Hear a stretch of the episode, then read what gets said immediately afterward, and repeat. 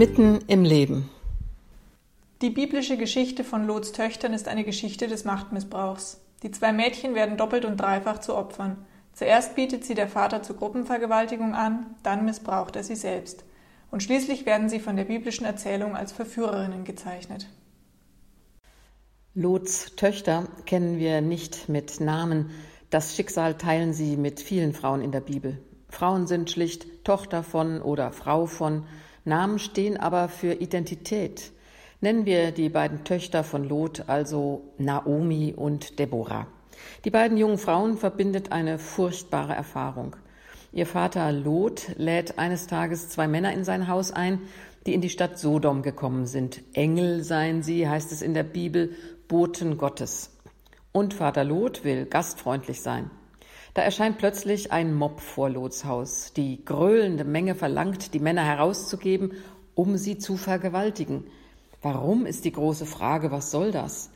Die einzig einigermaßen logische Erklärung, die ich je gefunden habe, ist, dass in Sodom Sexualität eine große Rolle spielte. Es ging offenbar drunter und drüber.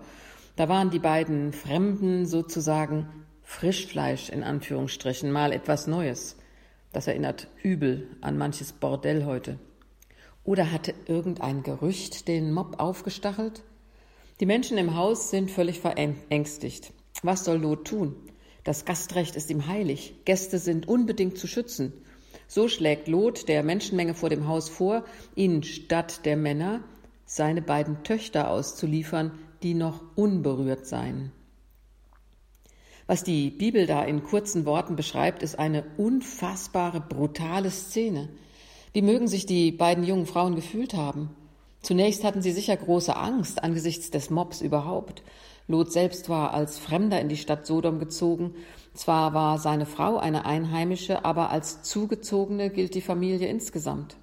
Vielleicht grenzte sich Lot auch ab weil er Gottes Geboten folgen wollte und sich der so sexualisierten Gesellschaft in Sodom nicht anpassen wollte. Aber dann will der Vater die Töchter herausgeben? Wie durch ein Wunder schafft es Lot zurück ins Haus, niemand wird vergewaltigt, er kann sich mit seinen Gästen und seiner Familie im Haus verschanzen. Doch der Schock wird bleiben. Das Vaterbild der Töchter wird zutiefst erschüttert sein. Männliche Exegeten haben immer wieder erklärt, dass das Gastrecht in jener Zeit schlicht höher stand als der Schutz der Töchter. Oder Lot habe ja nur zeigen wollen, dass es so schlimm doch nicht um die Sodomiter bestellt sei. Er war sicher, dass sie dieses Angebot gewiss nicht annehmen würden. Erst als Frauen beginnen, die Bibel auszulegen, wird das Empörende deutlich. Warum stellt sich der Vater nicht vor seine Töchter? Oder stimmt in dieser Familie etwas ganz und gar nicht? Die Geschichte geht jedenfalls auf unfassbare Weise weiter. Die beiden Engel oder Boten machen klar, dass Sodom von Gott zerstört werden wird. Sie drängen Lot, mit Frau und Töchtern zu fliehen. Lots Frau hält sich nicht an die Vorgabe, auf der Flucht nicht zurückzuschauen und erstarrt zur Salzsäule. Sodom wird zerstört. Lot aber zieht sich mit seinen Töchtern in eine Höhle zurück. Dort so erzählt die Bibel, sorgen Naomi und Deborah an zwei Nächten hintereinander dafür, dass der Vater betrunken ist und bringen ihn dazu, sie beide zu schwängern. Die Söhne, die geboren werden, Moab und Ben-Ami, Kinder des Inzest, werden die Stammväter der Moabiter und Ammoniter, zweier Völker, mit denen Israel verfeindet ist. Manche vermuten, dass die skandalöse Herkunftserzählung diese Feindschaft begründen soll. Stellen wir uns die beiden Mädchen vor, Naomi und Deborah. Elf, zwölf Jahre werden sie alt gewesen sein. Kommt ein zwölfjähriges Mädchen auf die Idee, sich vom Vater schwängern zu lassen? Ich finde, das riecht geradezu nach einer konstruierten Geschichte nach dem Motto, die Tochter hat den Vater verführt, er ist nicht schuld an der Situation. Naomi und Deborah verbindet eine Leidensgeschichte. Sie wachsen in einer Umgebung auf, in der sie sich fremd fühlen.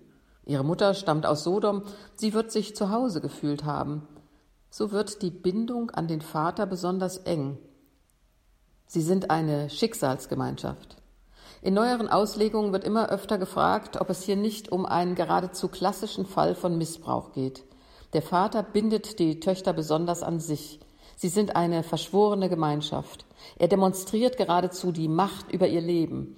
Einer Menge zwei Unberührte zur Verfügung zu stellen, löst sexuelle Fantasien aus.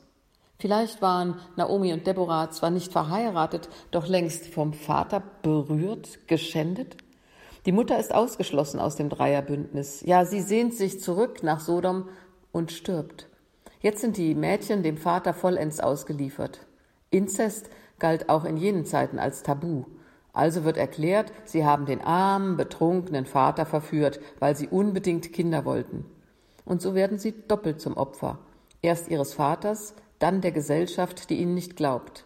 Genau diese Erfahrung machen viele Missbrauchsopfer heute. Das einzig Tröstliche für mich an dieser furchtbaren Geschichte ist, dass die beiden Schwestern einander haben. Sie können zumindest miteinander reden, Worte finden für das Grauen. Wir wissen spätestens aus der MeToo-Debatte, wie viele Mädchen und Frauen schweigen, weil sie Angst haben, eingeschüchtert werden. Wir wissen von Missbrauchsopfern, dass ihnen nicht geglaubt wird, sie sich zurückziehen, sie in Depressionen fallen. Naomi und Deborah werden doppelt und dreifach zu Opfern. Zuerst ist der Vater offenbar ohne große Bedenken bereit, die Töchter der Gruppenvergewaltigung preiszugeben. Dann missbraucht er selbst sie und schließlich werden sie von der biblischen Erzählung zu Täterinnen gemacht.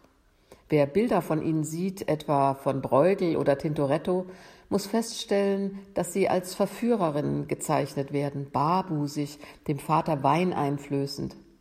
Ich kann mir vorstellen, dass es für Missbrauchsopfer schwer erträglich ist, diese Geschichte in der Bibel zu lesen.